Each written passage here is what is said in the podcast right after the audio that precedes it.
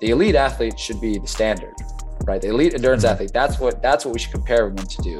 To this isn't some like that's what we should want everyone to have is highly functional mitochondria. And so how can we get people to there the most effective and efficient way? The ideal circumstance is having a middle distance runner running on the Diamond League circuit and running a different distance every week. We kind of have this joke in the field. It's like, well, no one's giving you gold medals for PGC1 alpha mRNA expression after exercise. So mm-hmm. the length tension relationship of the cardiac tissue isn't a bell curve. It kind of just keeps going up and then kind of plateaus a bit. So if you're increasing your end diastolic volume, you're increasing the actual strength of the contraction and then being able to eject more blood. Because he was a pretty good 5,000 meter runner, yeah. 10,000 meter runner. Yeah. And then he didn't do, he did like no international competitions for four years. Was that guy just doing zone two training for four years? Like, I got to know, like, how can you then translate that into such long term success?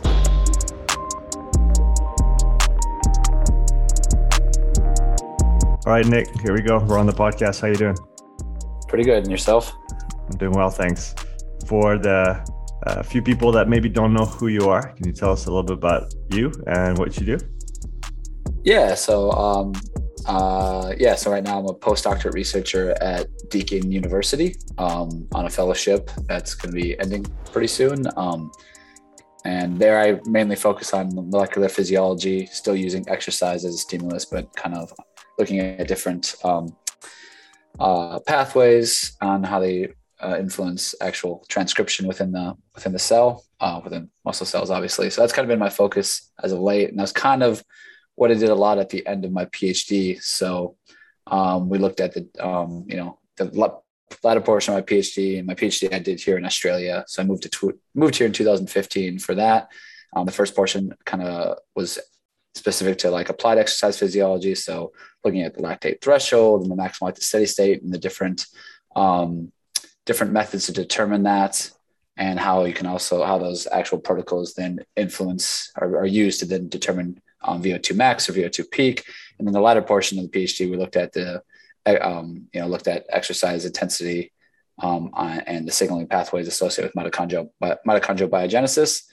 And um, I did my kind of go in the reverse direction here, but yeah, I did my master's degree in uh, in the U.S. where I'm originally from in Minnesota at Minnesota State University Mankato, where a lot of, we looked at uh, a lot of uh, critical power is mainly the main focus of what we did there, um, mainly you know dealing with testing procedures and oxygen uptake kinetics does, uh, specific to that, where I worked with um, Robert, uh, Dr. Robert Pettitt, and um, yeah, also that's where I did my uh, bachelor degree in the same field, exercise science, and that's kind of where I got my my introduction to research looking at the three minute all out test um, in um, collegiate or female collegiate uh, distance runners. So we were kind of the first people to publish that, that, um, that uh, the results from our, that, that sort of test in terms of running in 2012. That was my very first start in, re, in the field. So, um, well, that's, yeah, it's really, it's great because uh, what I wanted to do today is talk about exercise intensity distribution, intensity domains, and, and thresholds, it, it remains, I think,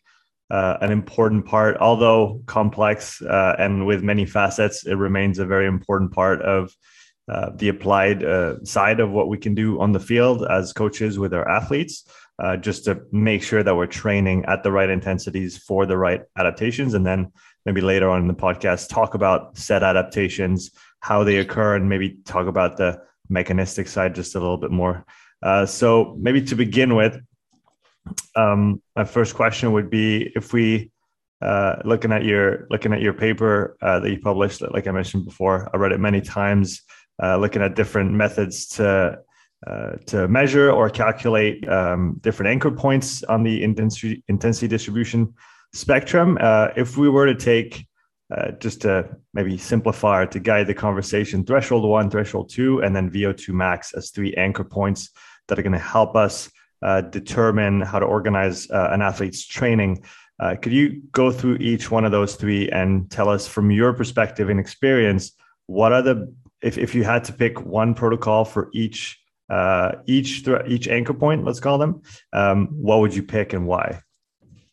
Yeah, so it's a good question. So the paper from 2020 um, I published in Sports Med, we kind of the premise of the entire paper was to sort of give a little bit more construct validity to all these, you know, the submax anchors. So gas exchange threshold, LT1, you know, VT1, um, maximal steady state, critical power, um, respiratory compensation compensation point or VT2, and then um, also looking at um, prescribing exercise relative to peak power or percentage of VO2 max. And so we kind of our method for construct validity was the domains of exercise. So if we just you know I know you've had uh, Mark Burnley on before, so he you know he covered them quite extensively.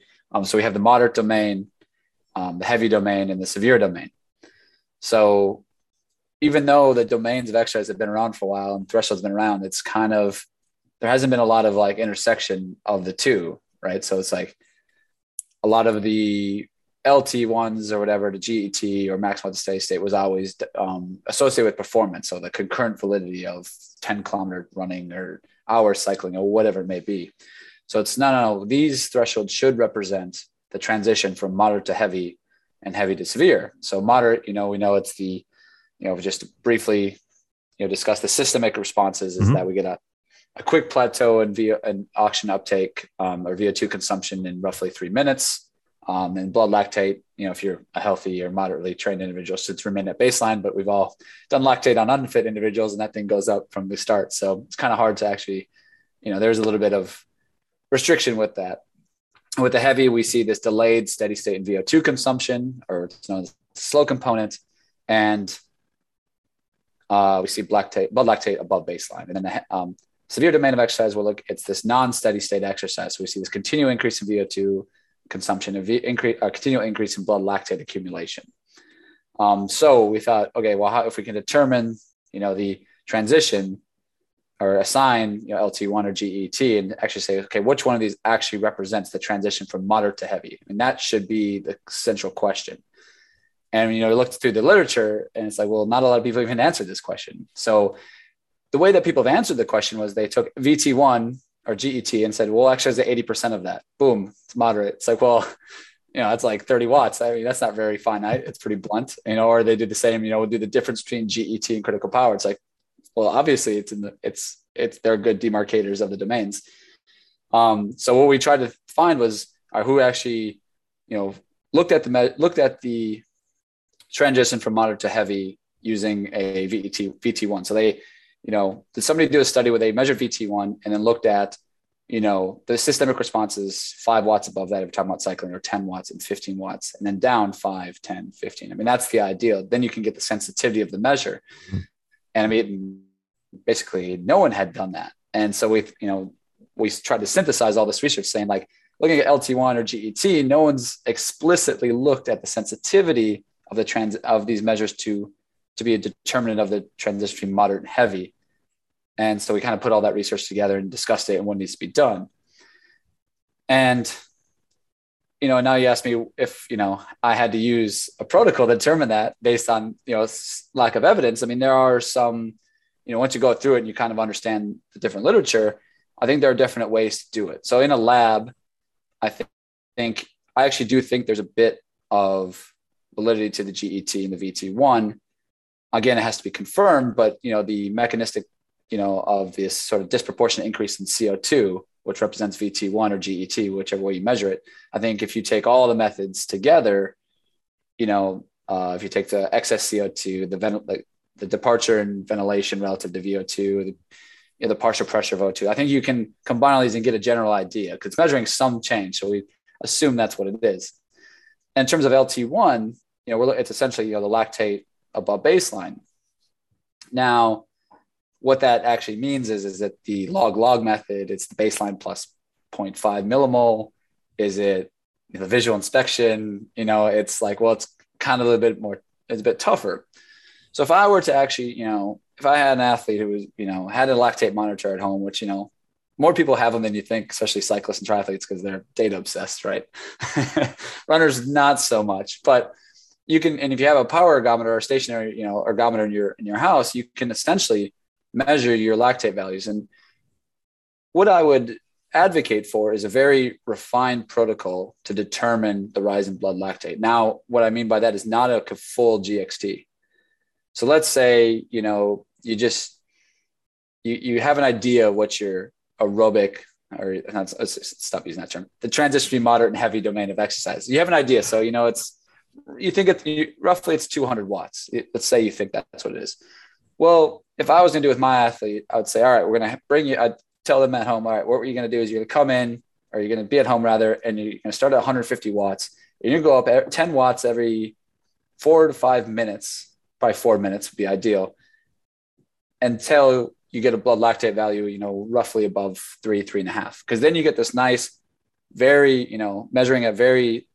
small increments, and mm-hmm. you can then you can actually physically you can actually see it quite well. Not physically, you can actually see it, and then you can get it more refined. So it's like, all right. So then if it's 200, we know that between you know on day to day, 190 to 210 is going to be that transition. You know, depending on how you feel, how, tra- how overtrained you are, how fatigued you are, or whatever. And you know, we've actually used the pro- protocol before in the lab to determine intensity. We just haven't really published it because it was used for you know a training study where we took muscle biopsies. So, mm-hmm. um, yeah. Now, um, you want to want me to go on to heavy severe? you want to talk about that? Um, maybe a, a, couple questions on the on that LT one. Um, so 10 watts. It, it, what's the impact of the size of the steps on uh, lactate increase, and how should that guide us if if we're not using that? um, let's say, very targeted protocol for LT1. Uh, what are yeah. the considerations for what, what's going to what what is a 10 watt step going to do versus a 30 watt step, for example, on, on lactate levels? Well, it gives you a more I, I it gives you more accurate, right? Mm-hmm. So when you when at 30 watt, I mean, you could miss it. So I think you know, I think the you know, and I haven't tested this, but I would speculate that the reliability would be much more consistent with a smaller increment and you're going to mm-hmm. be able to detect a much more like obvious and fine i guess finite maybe not the right word i, I can't yeah, yeah, yeah i guess you have more you have more detail on the intensity spectrum yes. Uh, but what i was referring to is what i i think i read or heard somewhere uh, something to do with the the the magnitude change from one step to the next has an impact on how lactate uh, reacts and responds and so that might have to be considered but I, I, I wasn't sure in what capacity that was uh, that was a factor or not. Yeah, I mean, if you think about, um, you know, so if you look at some research where they look at oxygen uptake kinetics, and you see, you know, you see that when they jump from moderate to heavy, and they might drop 100 watts, and there's still that going to be that slow component, even though hmm. you're doing previous exercise. So I guess you try to, you know, with a finite, you I guess you're sort of trying to, you know, have the influence of that, I guess, of your phosphocreatine stores or lactate uh, intramuscular lactate production to produce ATP like as minimal as possible, and rather just the measuring the efflux of the blood. Mm, okay, or, so lactate into the blood. Yeah. Okay, so we have uh, very uh, gradual, and some people advocate for much longer steps, eight, nine, ten minutes per step. Do you, do you see that as uh, necessary or not necessary? What do you think?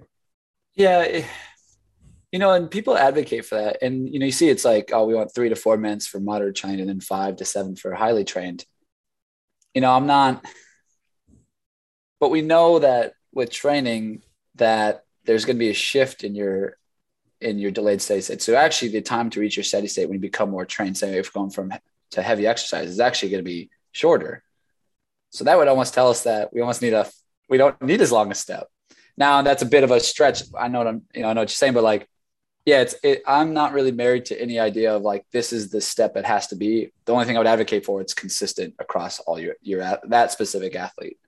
Um, yeah, that's probably okay. the only thing I would I would actually recommend in terms of that. So I'm not married to the idea of it has to be this. I mean, even you think three or four or five minutes. I mean, what does that mean? The body doesn't know. Like it, it could be three and a half, could be four and a half. Like it just we like round numbers as humans. it's it's it's very true. Okay, so ideal protocol for LT1, uh, start significantly below where you think your threshold is, 10 watt increases every four to five minutes. Uh, take samples, and then you can, like you said, see that rise from um, baseline. So we have our threshold one now. Let's talk about threshold two. How would you go about finding this one in an, in an ideal situation? If you had, if you had all the tools you needed, all the time that you needed with the athlete, let's let's take the kind of the ideal case for the person testing and then later on yeah. we can talk about the the most practical ways to apply those. Yeah.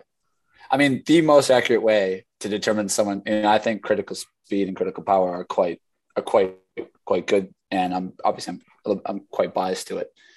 The ideal circumstance is having a middle distance runner, you know, that you know 800 to 3k right in that that range even sometimes 5k running on the diamond league circuit and running a different distance every week because you can construct because in the diamond league they run for time right they're not they're not running 70 second quarters at the start and then and then sprinting you know come home in at a 49 like they don't do that they run for time for because now they've dropped the time so fast like um so you know getting that getting those world championship and Olympic qualifiers are their national qualifiers. Like that to me is the ideal. So, you, or like even if you had it in, you know, a collegiate athlete, middle distance, you can do that. I mean, they race indoors, outdoors, you know, outdoors, you know, it depends where you are. If you're in the North, it's, you know, weather's permitting, but again, they're also running for time because everything's based on getting to the championships by time. So having a middle distance runner, whether it's a diamond league or collegiate athlete, or even in your high school or, you know, whatever, um, you know, whatever sort of sport club structures in the, in the country you're in,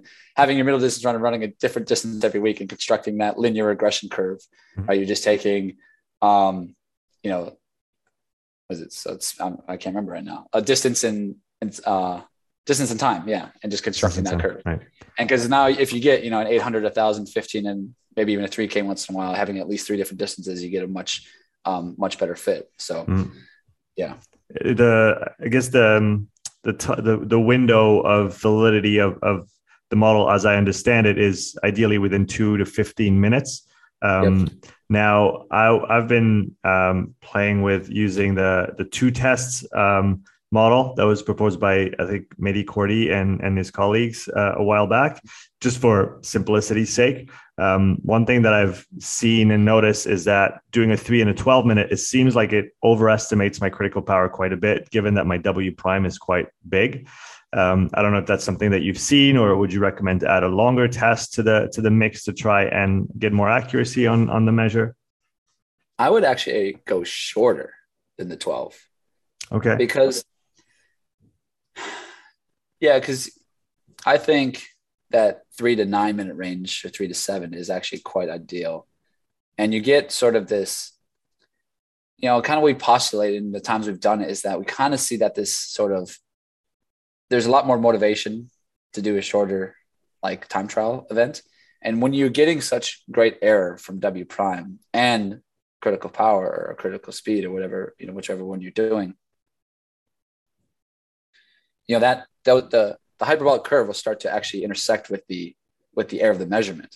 Mm-hmm. And so I think that's important to try to keep as far as you can. I personally would never do anything over nine minutes in my okay. experience. Mm-hmm. Um, if I, you know, if I was going to, if I was going to do a study measuring critical power and I was doing exhaustive bouts or whatever it be, it, I'd be going for three, five, and seven.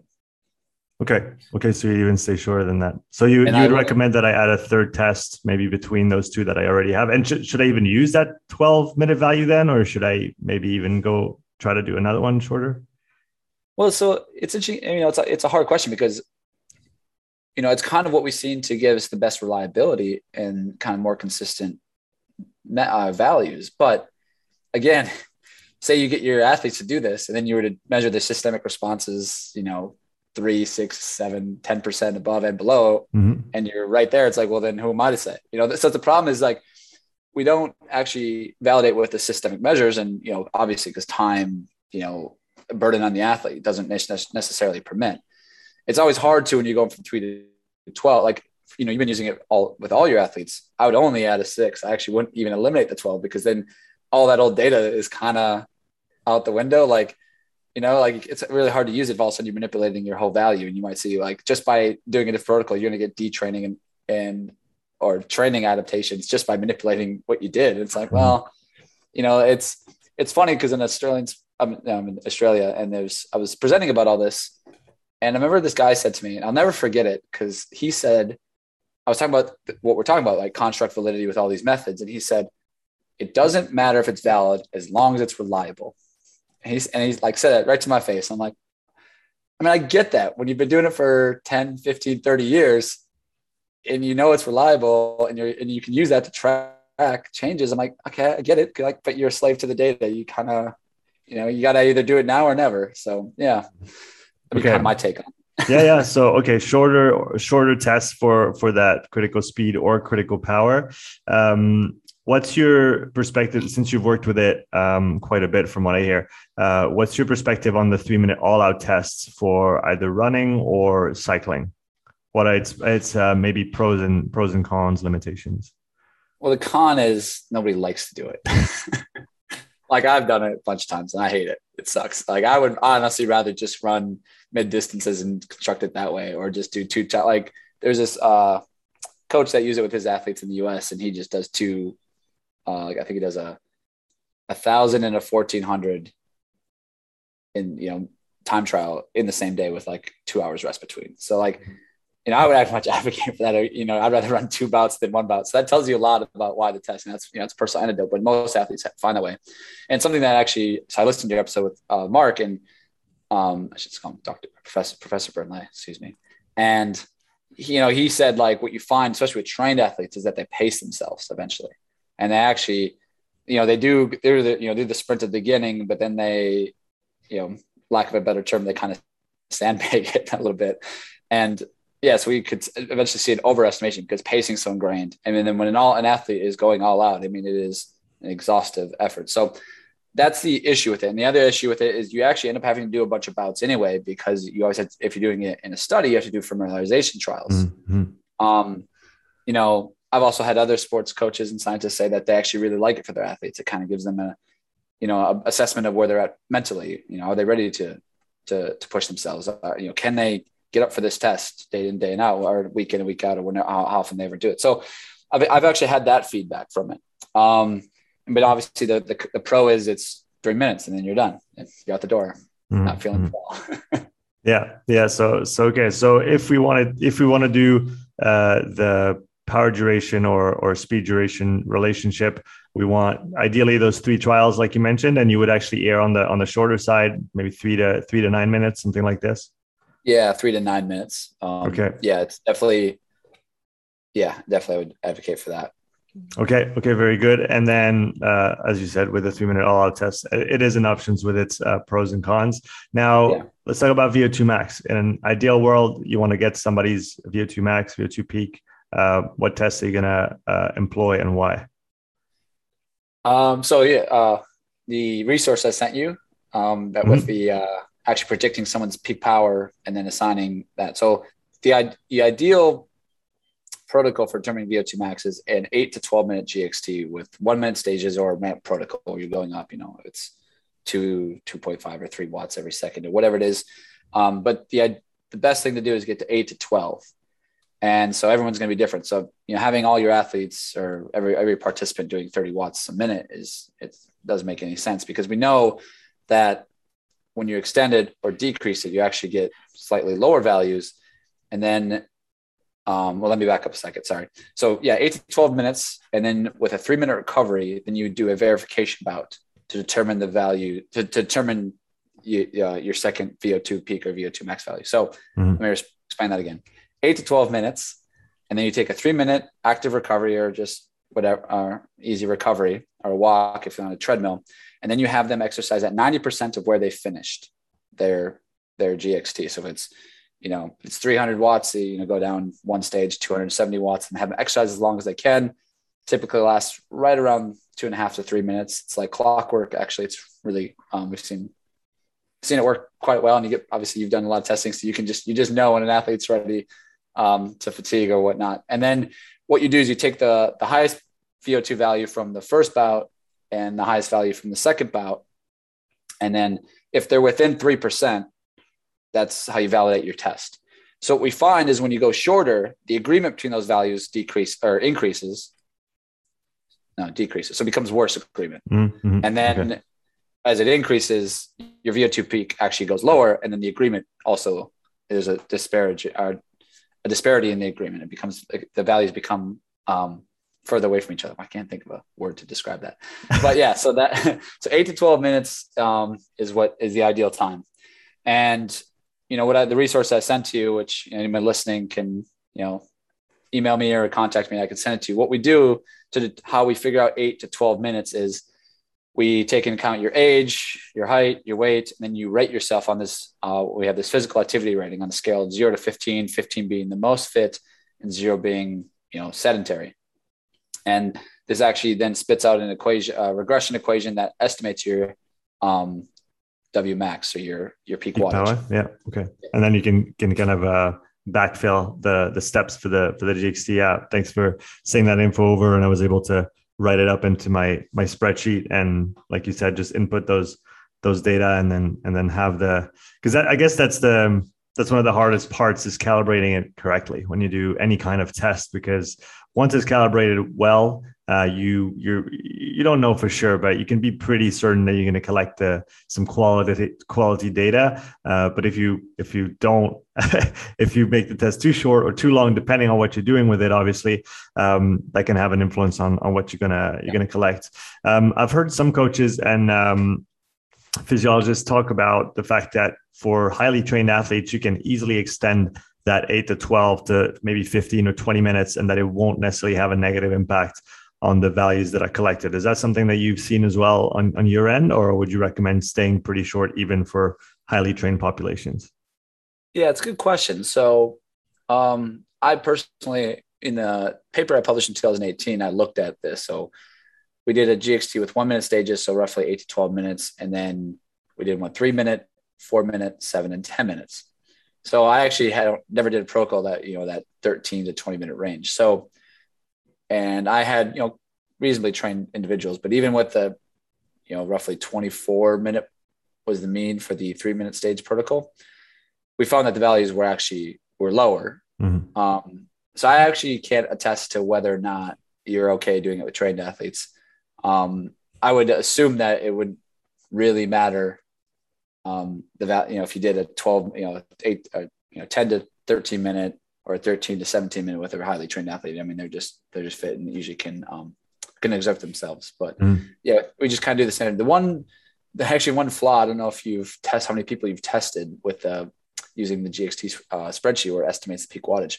What we actually end up finding is that, and maybe it's actually a flaw in the regression equation, or maybe it's more of like a cultural thing. We actually find that, um, so you being male or female, you actually get like a few more points for being male. Mm-hmm. Um, they, you know, typically have higher VO2 max and peak powers.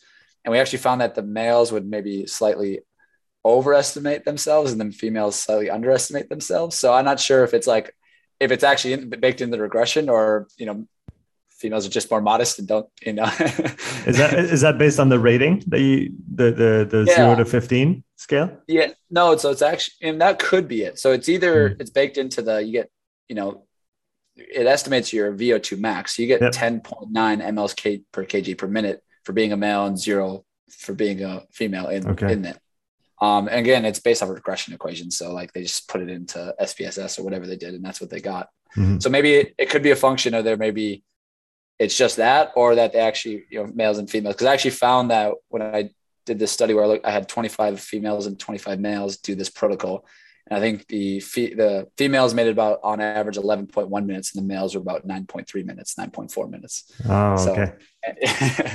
so I don't know. Yeah, it's it, I you know not a psychologist or sociologist, so I can't really attest to that.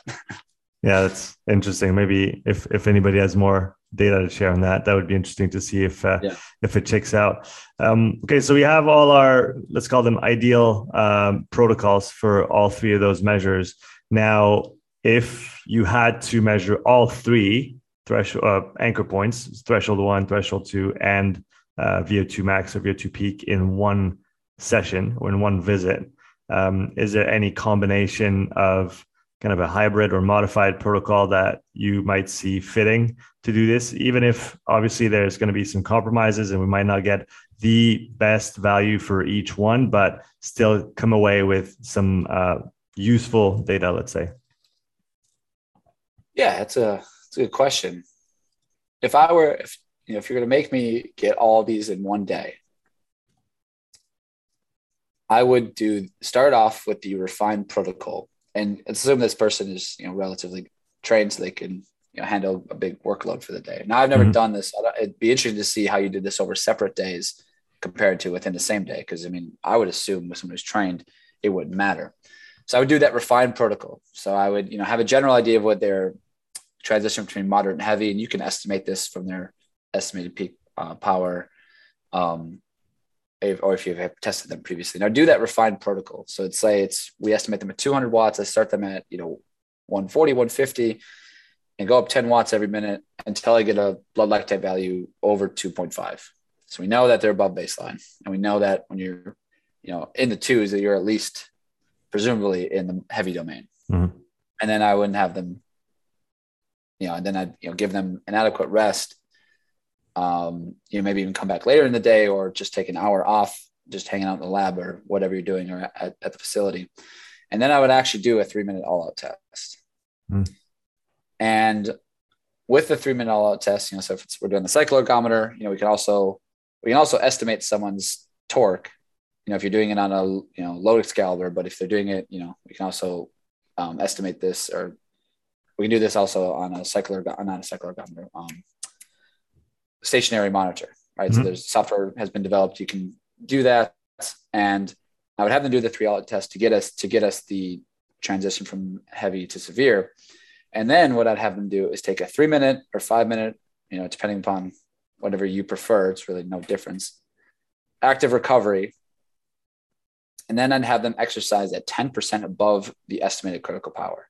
Mm-hmm. So the issue with this is you have three to five, you know, it depends on what software you, where you're using, but if you have three to five minutes, you and you have to like export the data, put it into a filtered spreadsheet, and get the critical power, then what you do is you put them 10% above that value and have them exercise as long as you can. Mm-hmm. And that typically lasts three to five minutes, and they will achieve their VO2 max. So this protocol is actually from a paper in 2015 by Ida Clark, mm-hmm. um, who I actually you know worked with at, at Minnesota State Mankato. So we she was a year ahead of me in the master. So she published that protocol, and then um, I know how you can get critical power and VO2 max in one go. Very interesting. Yeah, and and with I guess you you have the downside of having a three minute all out test there, which takes some familiarization with if you've never done one before.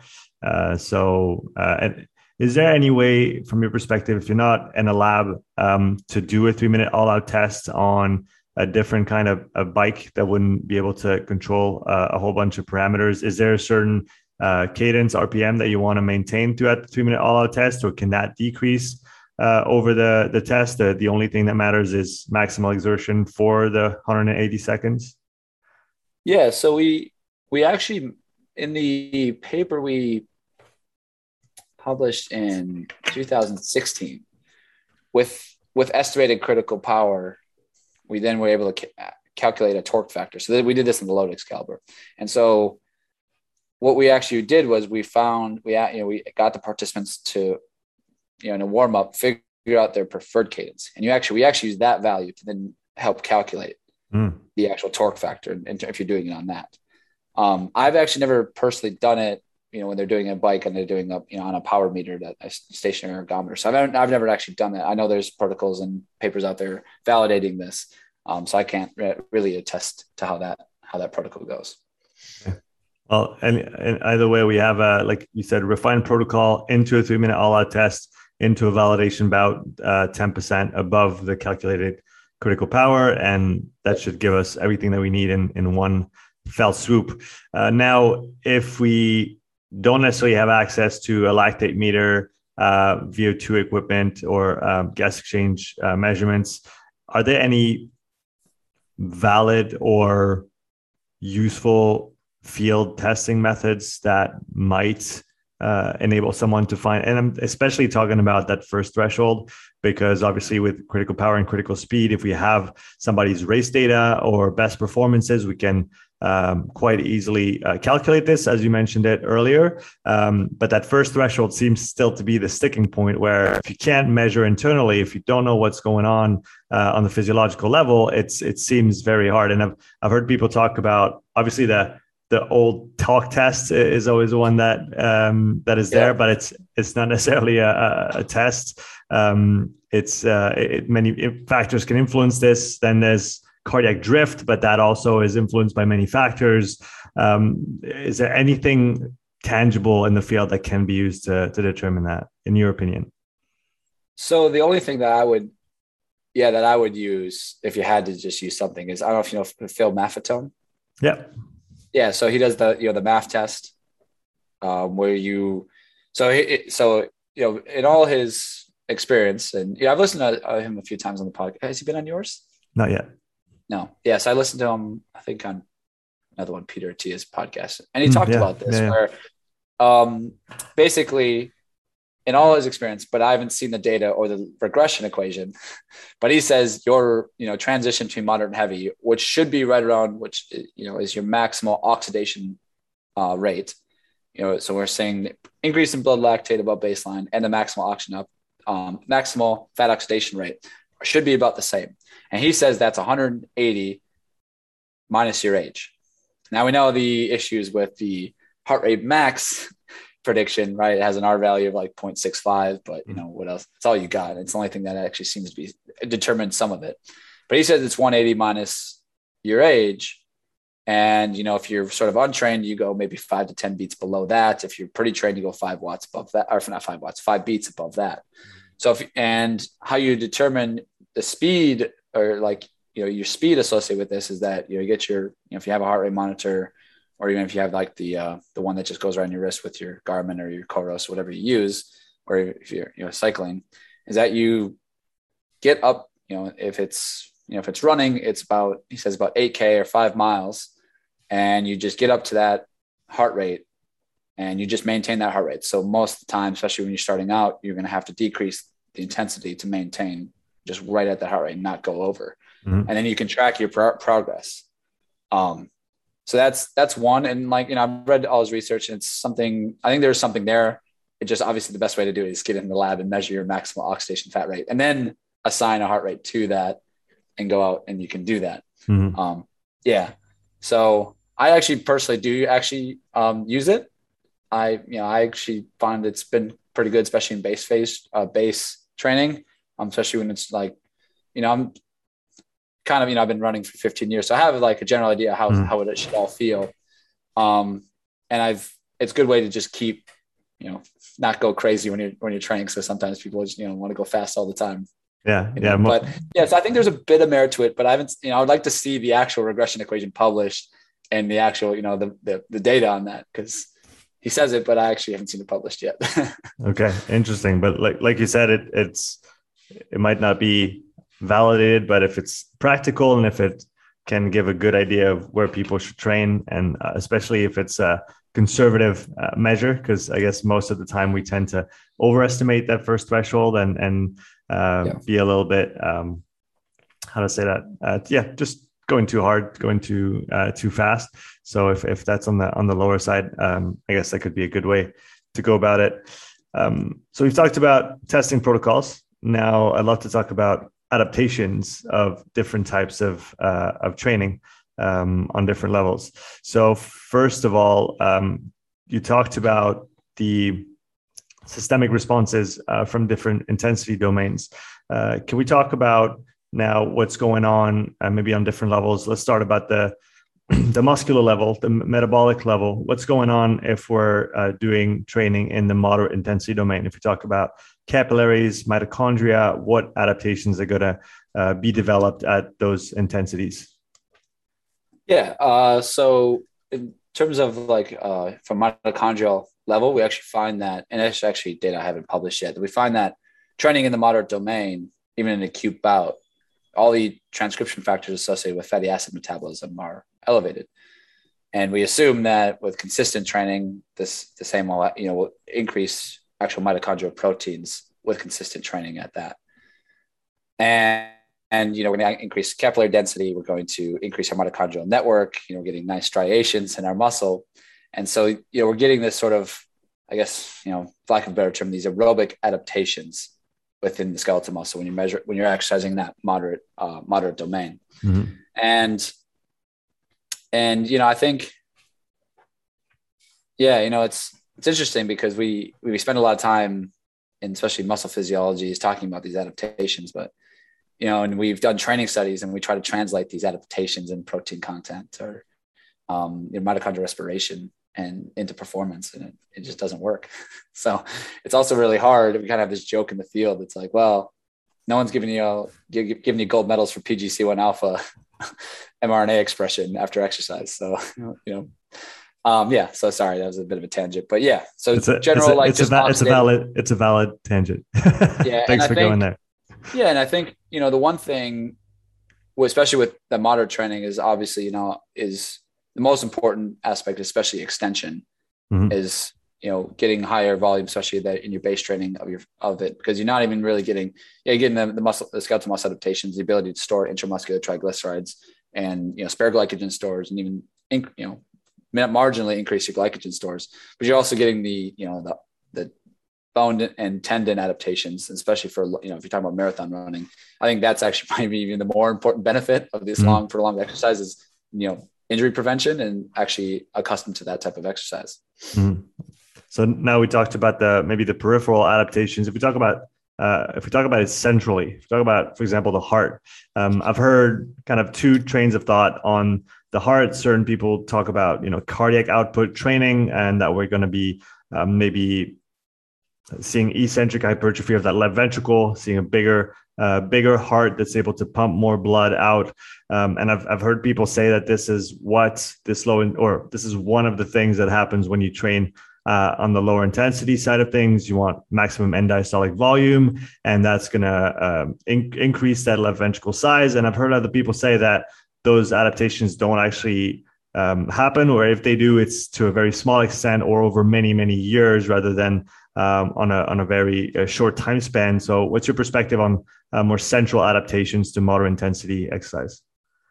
Yeah, I think yes. I mean, it's also hard because most of the research looking at these adaptations is sort of cross sectional.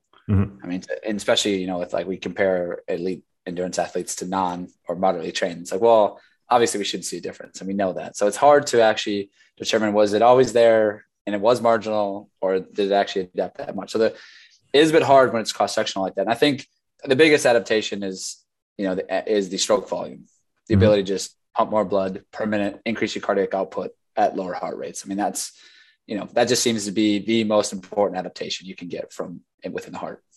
And th- so, does that happen as a result of training? And is that mostly uh, left ventricular um, influenced, let's say, quality, or uh, does vasodilation capacity come into play to a large extent?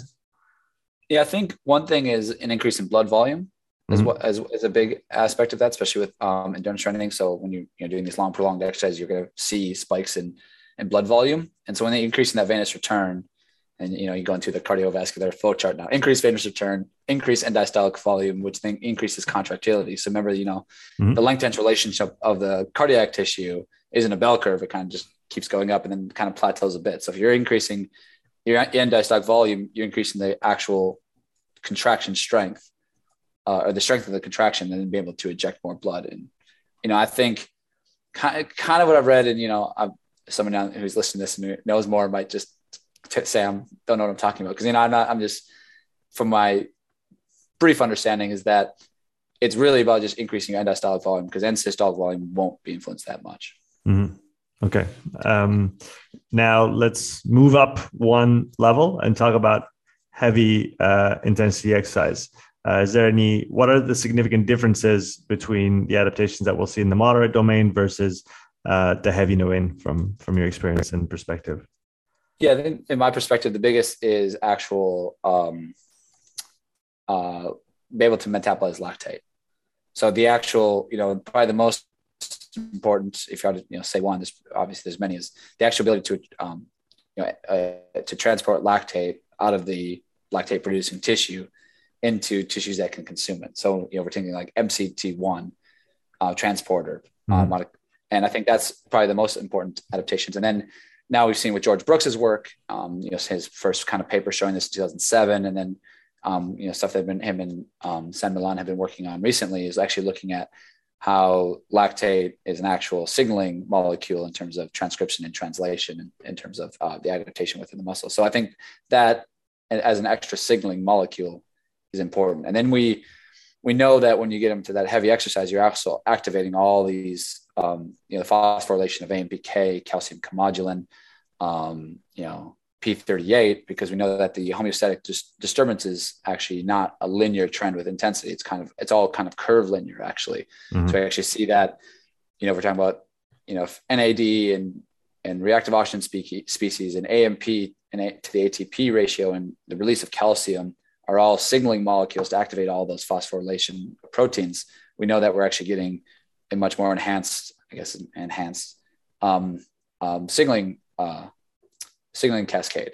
And so we mm-hmm. saw this with the uh, with the study. I you know so I got to publish results someday, where we actually saw that there was a you know we saw that the the genes the mRNA are the genes associated with you know kind of fatty acid metabolism were more elevated in the lowest intensity, but in the heavy intensity we saw that the ones um, associated with all you know with, with um, lactate metabolism were actually the um, more expressed. So we, I mean, there's there's many uh, perspectives on that as well. If we talk about polarized training, pyramidal training, um, some people say to avoid that heavy intensity most of the time. Uh, in your opinion, what type of athlete should be spending some portion of its time? Obviously, we we can always talk about the merits of uh, how to distribute intensity, but um, who for, for whom is it most important to spend time in that heavy domain with the adaptations that it's going to uh, generate? Yeah, I think anybody where the event is in that like if your event is in the heavy domain, you should spend a lot of time in the heavy domain. um, you know, it's you know, and I kind of I kind of model that stance after you know what Renato Canova's his principles of training is that you you know you start in this sort of polarized training model where you're doing a lot of you know just below your in the moderate you know just at the high ceiling of the moderate and then you're mm-hmm. doing in the severe so more like you know faster intervals. And then as you see as you get to your event you close down and your your longer mm-hmm. stuff becomes closer to your marathon pace and the intervals become longer and longer as they get closer to your actual marathon pace. So i'm actually you know a big proponent of that training model because um, if you're going to train for a marathon you should train like you're train like you're running a marathon so i think there's a lot of merit to that and you know and yeah i know there is i've seen yeah, i saw um, you had Stephen Seiler on recently. Uh, just and, yesterday, yeah. Yeah. So it's, and I see there's, you know, there's been a little bit on Twitter right, lately with 80 20. Mm-hmm. Um, and I personally believe there is merit to the heavy domain. Now, and I think timing of your season is when that's important. Mm-hmm. I think in the base training phase or early competition, especially maybe if you're like, you know, if you're, if your, your event is in the severe domain, there's no problem with that. I mean, those guys in you know, um, uh, what's his name, Ingebrigtsen, the Norwe- Norwegian guy. I can't help you. Jake Jakob. Jakob. He won the gold medal in Tokyo in the 1500. Okay. And yeah. there was there was like an article came out. I mean, this is an anecdote, but an article came out talking about his training, and they spend four sessions a week early on in their in their training in the heavy domain. They're, they're lactate, you know, assuming that the lactate value between 2.5 and 3.2 is heavy. Let's just sake of the argument say it is. They run four sessions a week in that, sometimes twice a day. And that's a mm-hmm. big part of their training. Now, you can also argue with these guys at these levels, it doesn't matter what they do, they're still going to be great, right? So it's kind of hard, like you know, it's kind of hard when we but it's it, all anecdote and cross sectional, but you know, there's got to be some merit to it. It it does match up with what uh, Niels, Nils van der Poel was doing, where yeah. obviously his event is in the severe domain with a six and a 12 and a half minute efforts on the ice. Um, yeah. And with his what he calls his threshold season is essentially five days a week of heavy intensity exercise where he's accumulating anywhere between, I believe it was an hour and a half to two hours uh, per per day in that in those intensities, and then moving into a more specific phase closer to his competition, where he was essentially race pace in the severe domain on the ice. Um, so that, that kind of makes sense where if if your event is in the heavy domain you start polarized you go towards the middle and then if your event is more in the severe then you start maybe at the bottom and then you you build your way up to to severe? Yeah i would i would, I would 100% agree with that. And we also know that even with these these athletes they're spending time in that in the early part of their season throughout the entire season doing sprints. And you know in eh, you know presumably maybe even the extreme domain. Mm-hmm. you know they're big proponents of that. I mean i was listening to brian hall lately. Like you know he he did a podcast and and he even said flat out, goes, I want my marathoners, if anyone's going to be a, an elite marathon, they need to run a 49 second 400. Mm-hmm. And I drill speed into my, that type of like really acute high speed in the base training. So it's like, if you're worried about sort of losing that, you know, that neuromuscular drive, there's ways around it while you're still doing your heavy training. So I think like, I think it's just a bit, yeah, I, I don't want to say, you know, don't do 80, 20, because I think also if you do, if you're training for that event in the sphere, I think right at your competition, that's when you should be, you know, within that four to six weeks. I think that's a great model. Mm-hmm. Yeah. No, I, you, I, can, you, can, because you can apply it that way. It's like we should train like you're running a 1500 then you should be running that speed. Right, right. yeah, that, that makes sense. Um, okay, let's talk about severe uh, intensity domain adaptations. Um, yeah, so so these we actually did see the activation. So I mean, now we're getting this non-steady state exercise, right? So we think about you know, if we're seeing this disproportionate rise in lactate relative intensity or calcium release, whatever AMP or ATP ratio, we saw that there was a much more enhanced and larger um, activation of all these proteins, and also in terms of the actual genes associated with just lactate metabolism, phosphocreatine metabolism, and so is um, we've seen that this gave us the greatest sort of acute response in terms of all these measures.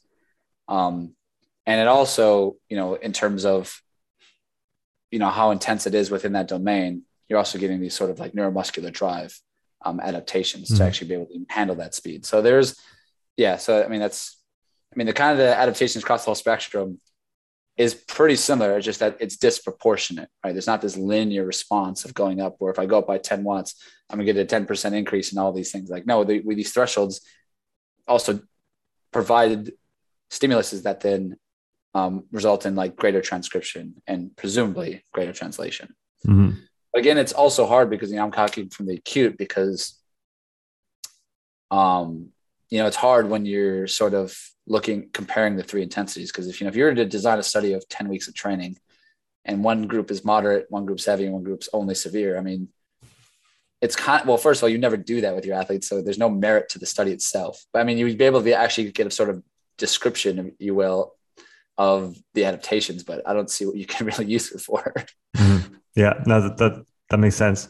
Um, if we talk about, if we go back to maybe capillary density and mitochondrial uh, biogenesis, uh, increasing that uh, mitochondrial network, um, is this something we need to consider when it comes to different fiber types? Obviously, uh, the type ones that we're going to be preferentially recruiting and fatiguing in the moderate intensity domain, and then to go all the way up to uh, the, maybe the type 2 X's and their profile, where they maybe have less capillaries, have less mitochondria to begin with, and different maybe energetic tendencies. Um, is there a, a significant difference in the way that those adaptations occur? Because if we think about maybe a sprinter who needs those type 2 uh, type 2a type 2x fibers to be very developed uh, maybe a 400 meter runner who needs also to be very fatigue resistant um, in the ways that we're going to build those capillary uh, those capillaries around those type 2 fibers.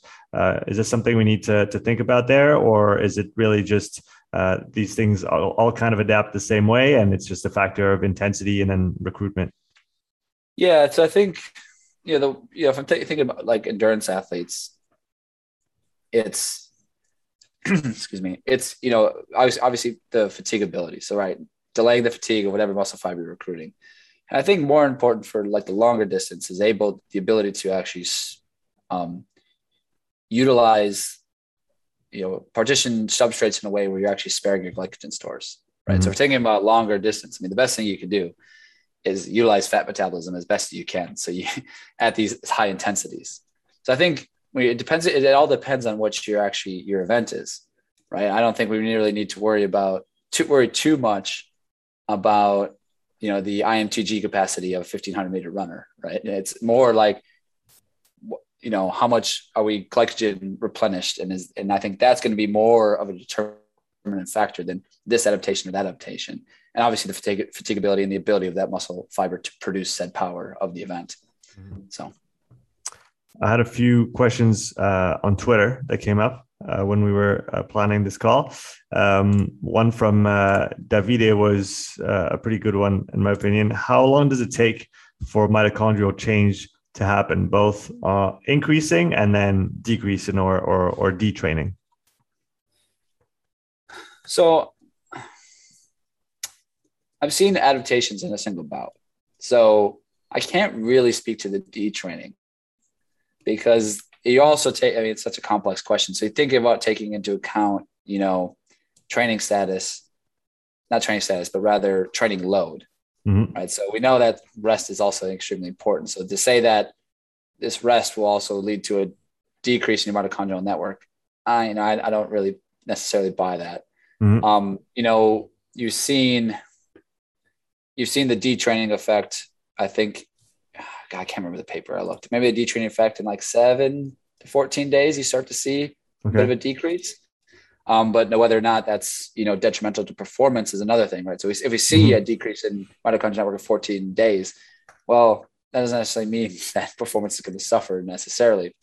In terms of the other way, you know, I've seen a mitochondrial adapt in a single bout via TEM um, images, where you know mm-hmm. you get this massive disruption within in the mitochondria, and well, the massive disruption where these mitochondria literally explode, right? Like it's you see these nice, you know, organelles with these like fine lines. It looks like the, you know, they look like the uh, the island in Dubai, right? That's what a nice mitochondria looks like. Okay. Imagine like imagine that, and someone just drops a bomb on it, and it's just like all like these things are just all over the all, all over the place, right? So I've seen that happen, and presumably that the network is going to adapt, you know, quite a lot.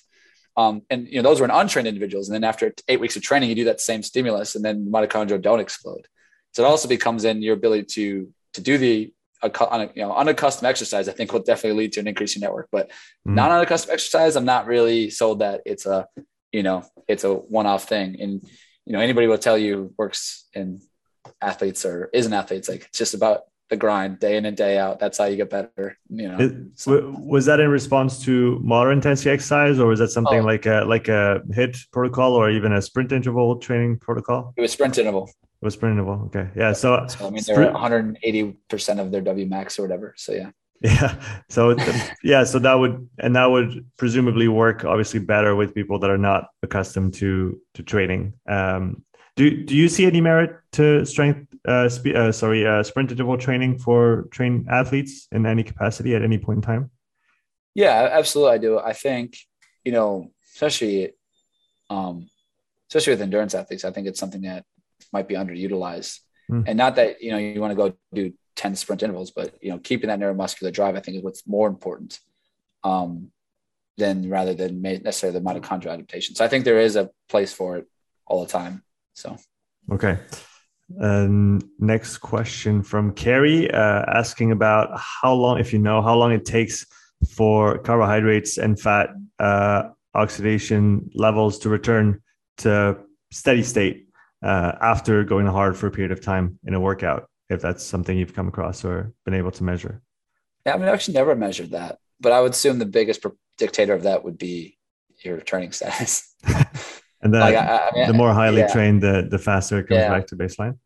Yeah, I would definitely assume, assume that, and we know that even with like if you look at you know, inter, you know blood lactate values, if that's it, you know if we take that as the indicator, it's actually you know you get that faster back to your predicted level if you actually do a cool down, or if you don't, the elevate stays elevated for longer. Mm-hmm. Um, yeah, it's uh, yeah, I've never actually you know we never actually quantified that, so I know that you know they've also done the sort of off kinetics of moderate exercise where they look at the actually the, the you know the decrease in oxygen kinetics and it, it does sort of mirror you know if we take if we kind of look at that it kind of does mirror mm-hmm. um, the oxygen uptake so if we're talking about the you know the decrease it's, it's pretty similar so maybe um maybe faster than you think especially maybe about you know quite fast with the moderate but with the heavy and severe again it depends on training status and how hard the effort was mm-hmm. Mm-hmm. Um, okay yeah so yeah, I've never something we never did was measure lactate. If we use lactate as a measure post exercise during the cool down. So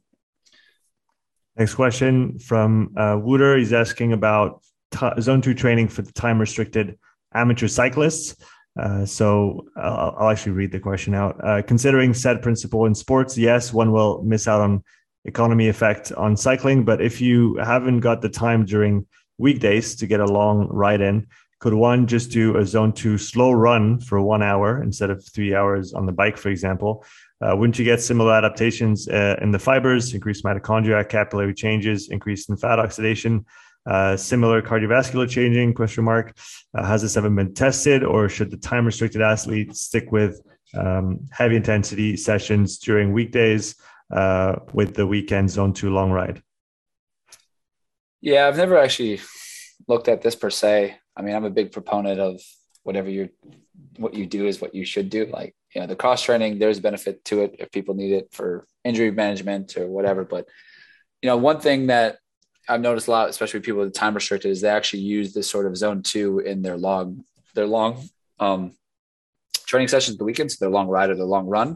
Mm-hmm. They actually increase that intensity and kind of get more so bang for your buck, if you will. Instead of you know, people can't always do the 14 to 16 hours of training that might be the optimal. But if you're going to do less, you know, if you're going to do less, I think that employing your long run to, to or your long ride or your long run to the, get into that sweet spot and stay there, I think there's a lot a lot of benefit to that. In terms of substitution, if the adaptations are similar, I mean, I assume they're you know, I, it's probably better than doing nothing, obviously. But you know, if it's time restricted, it's hard to say if one hour of you know, I have no idea if one hour of running equals two hours of cycling. I mean, mm. in terms of caloric caloric um caloric uh expenditure, isn't it three to one, I think, for distance? Right. Roughly. Yeah. And so, I, I, maybe something to add in there um, would would um, carbohydrate restriction uh, be interesting for someone who has less time to train, less time to do moderate intensity exercise? Could we potentially increase fat oxidation by having less uh, glycogen available? Yeah, so I mean that was what everyone did in the 90s, didn't they? Late 80s, early 90s. Everyone carb so everyone would what they before their event, like time of the marathon, but 10 days out, they'd carbohydrate restrict. And then, but then four to five days, they for three to four to five days, then they just carbo load. Mm.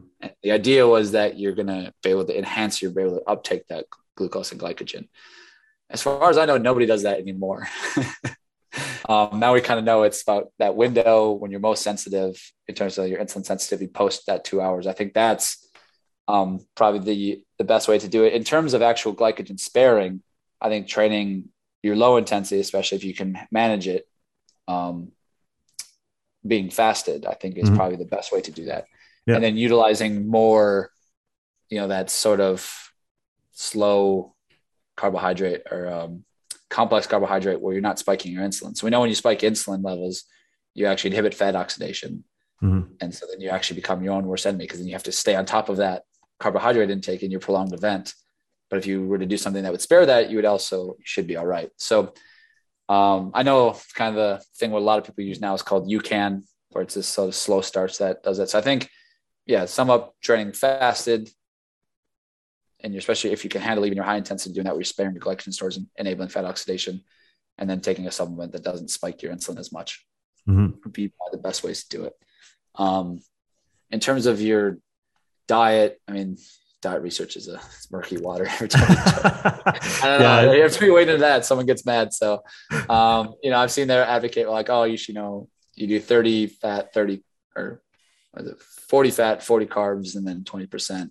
Or, or, you know, you do high carbohydrate on your 10 days and, you know, fat and low carb ish, not no carb, but, you know, 20% or 30% on your more moderate days. So, you know, I think it ultimately comes down to personal preference and kind of like playing around with it a bit. But yeah, yeah, diet research is nutrition's. It's yeah. it's, com- it's com- I'm with you. It's it's very very complicated. yeah, if you ask him no, because you should never eat a carb ever again. So I don't know. uh, Nick, I have a few closing questions for you. Uh, the first one is, uh, what have you changed your mind about recently in terms of what you believe or thought you believed or thought you knew? Yeah, I thought probably just lactate as being somewhat useful. Because like, you know, when you're early on in your career, you know, shit don't stink and you think you know everything. And it's like, well, critical power, why would you use anything else? And now I'm here advocating for, oh, actually lactate in this circumstance. So I thought I would be more anti, you know, lactate and that's something I would ever give any merit to. But I think there is a bit of merit to it. It's probably one thing I've come around on. And um, you know, especially from just a practical standpoint, like you can just it's just so much easier to measure at home and on your own. And um, you know, whether and, you know, I still see the issues with actually when you employ it because sometimes it's just you know it's employed at the wrong time. Um, mm-hmm.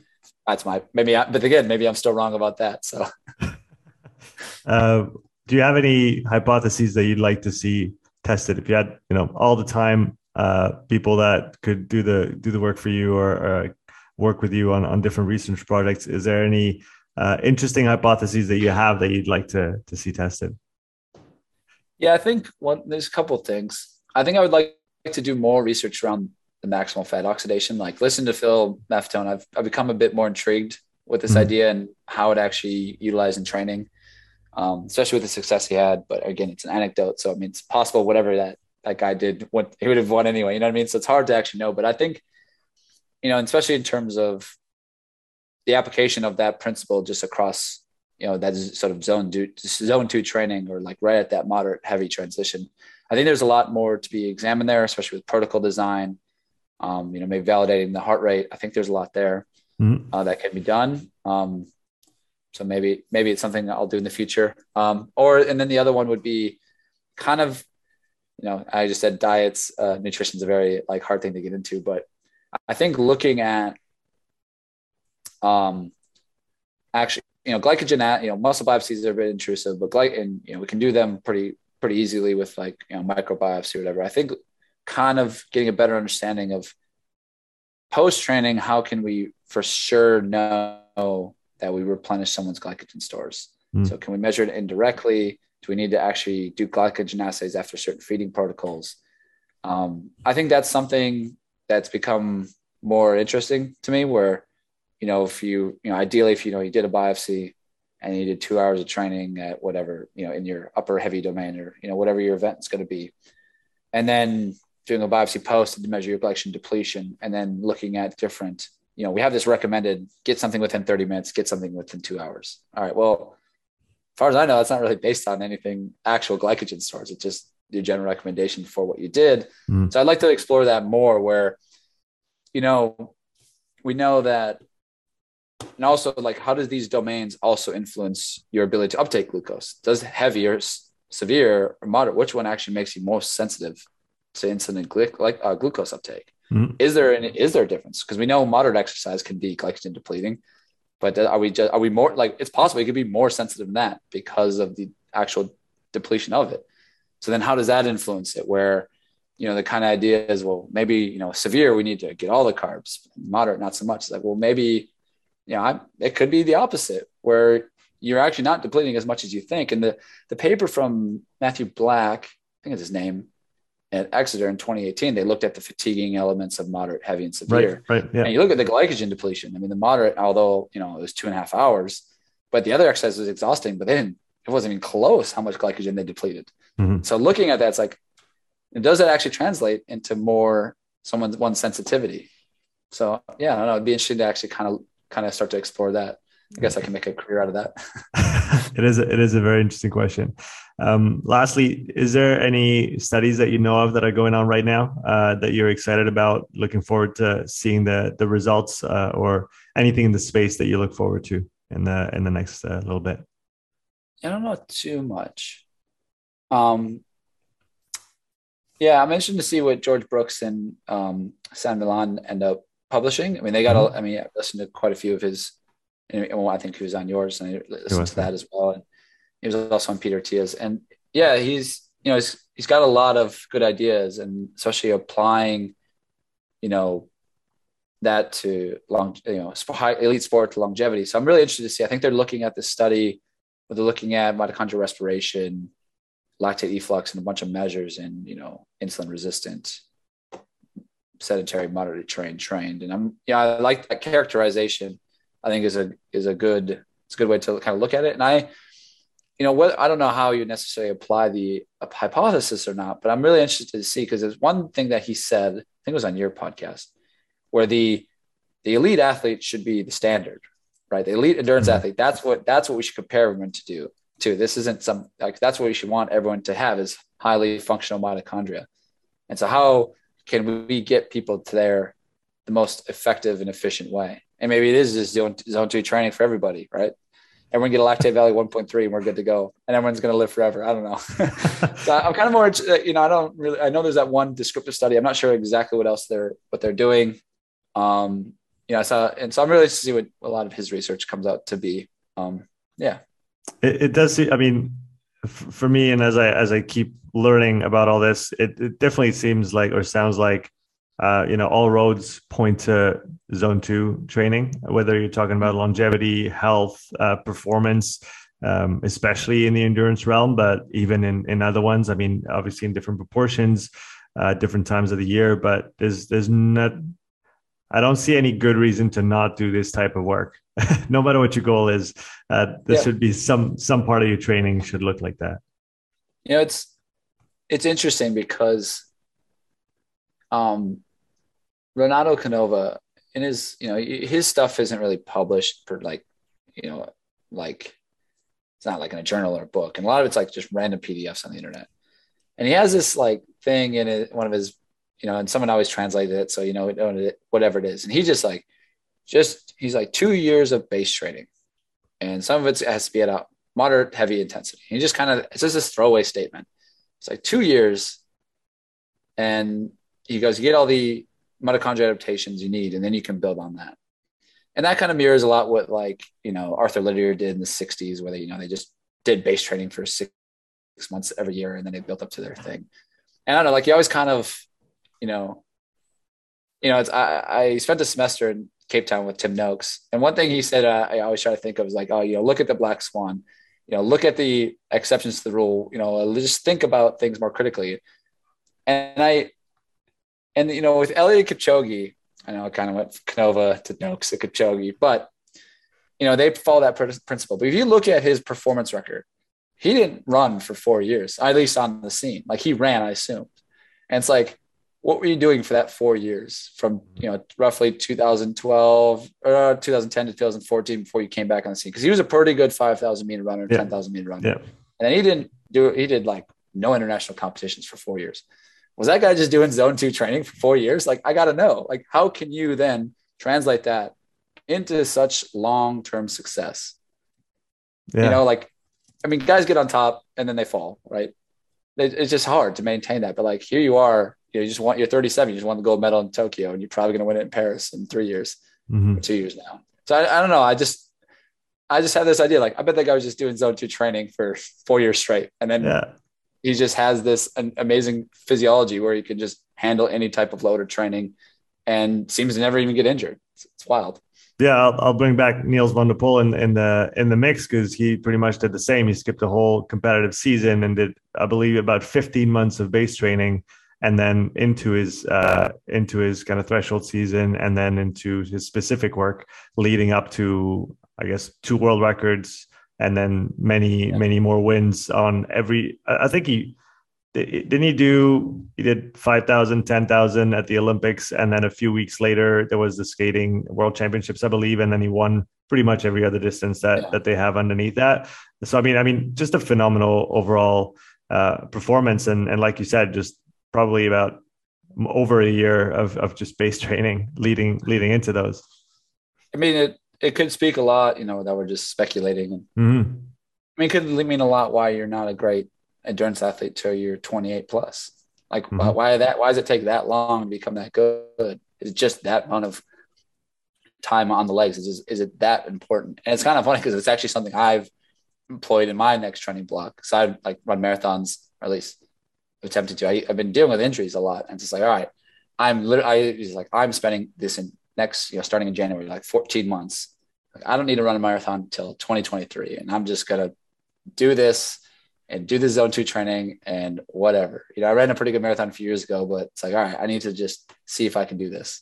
Mm. And I, it's just something I've kind of taken. I guess another thing I've changed my mind on is how much, how important it actually is. So, mm. yeah, and maybe we're even on. You know, we all know it's important. Maybe it's much more than we could ever even imagine. So maybe maybe we'll it see. is. I think we'll we'll leave it at that. That's a that's a pretty good conclusion. Um, Nick, thank you so much for coming on the podcast. It was a lot of fun uh, chatting with you. Where can people uh, connect with you online if they wish to do so? Yeah, I'm on Twitter. Um, I don't really post much. I I started to comment a little bit more, so maybe I'll interact more. So just Twitter at Sport Research EX. I was trying to do sport research expert, but I, I couldn't get a Twitter handle that long. yeah, it is sports uh, sport research ex on Twitter. So your link yeah. is in the description. Uh, thanks again for coming on. It was a lot of fun. Yeah, thank you. Appreciate it. Take care. Bye.